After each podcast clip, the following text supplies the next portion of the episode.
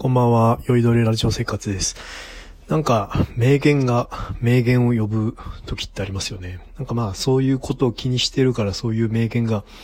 こう、目についちゃうっていうのもあるかもしれないんですけど、あの、最近、こう、ツイッター見てたら、こう、漫画の2コマが流れてきて、なんかね、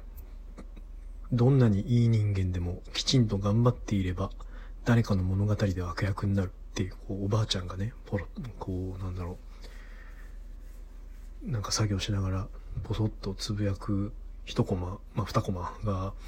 流れてきて、で、これもともとはその、おじろまことさんの猫のお寺のちよんさんっていう漫画のエピソードらしいんですけど、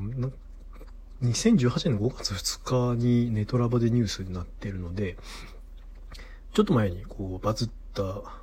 5万回近く RT されてるって書いてあるので、まあちょっと前の話です。またこう定期的に、まあ、バズったやつって流れてくることがあると思うんですけど、なるほどと。きちんと、どんなに良い人間でもきちんと頑張っていれば誰かの物語で悪役になる。こう、頑張っていて、結果を残したりとか、こう、その人が信じる道を進むことで、それをこう、うまく、なんだ、疎ましく思うというか、そのおかげで自分が割り食っちゃうというか、で、まあ、考え方が違ってて、こう、なんであいつがうまく頑張ってるんだみたいな、こう、そういう悪役に見えちゃうみたいなことなのかなと勝手に解釈して、この漫画読んだことないので、読んでみようかなと思ってるんですけど、と思って、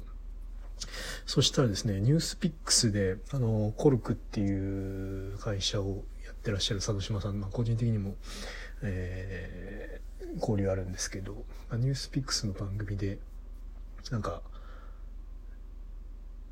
わがままな人間こそが、まあ、最終的に成功するみたいなことを言ってて、で、それで思い出したのがまた二つの名言で、今年の、あの今年？あ、去年かな？アカデミー賞でパラサイトが、あの、アカデミー賞、白線作品賞、監督賞とか取って、監督の、あのが、こう、壇上で、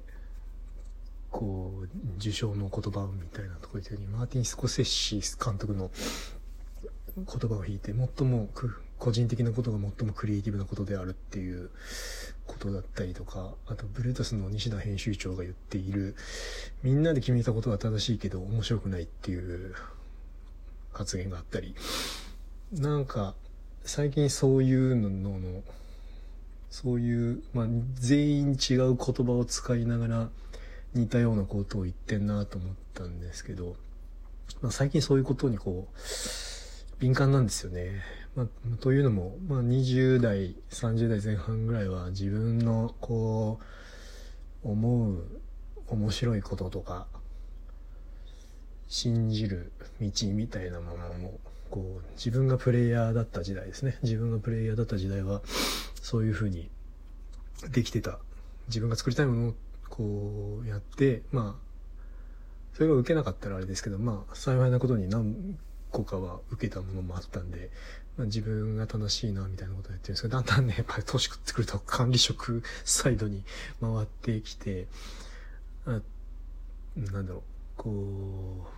チームのみんながうまくモチベーション高く仕事ができるように自分を殺す瞬間っていうのも、まあ、ちょいちょい出てきたりして、でもやっぱ、あかんなって思います。こう、うん。まあ、ブルータスの西田編集長のみんなで決めたこと、まあ、みんなが納得するもので、まあその、その瞬間はチームは、まあある意味、まあ精神衛生上、まあ心理的安全性上、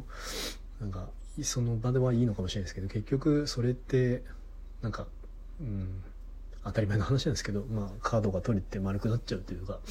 というよりは、まあ、バッターボックスに立ったら思いっきり振れみたいな話と一緒ですけど、三振してもいいから、やっぱホームラン狙って、少なくとも気持ち的にはホームラン狙って、これおもろくないとか、こんなんか、いや、みんなそう思うかもしれないけど、むしろこれっしょ、みたいなことを押し通す力みたいなものって、やっぱ、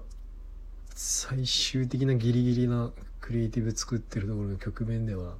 すごく大事なんだよな、と思って。で、やっぱ諸先輩方を見てても、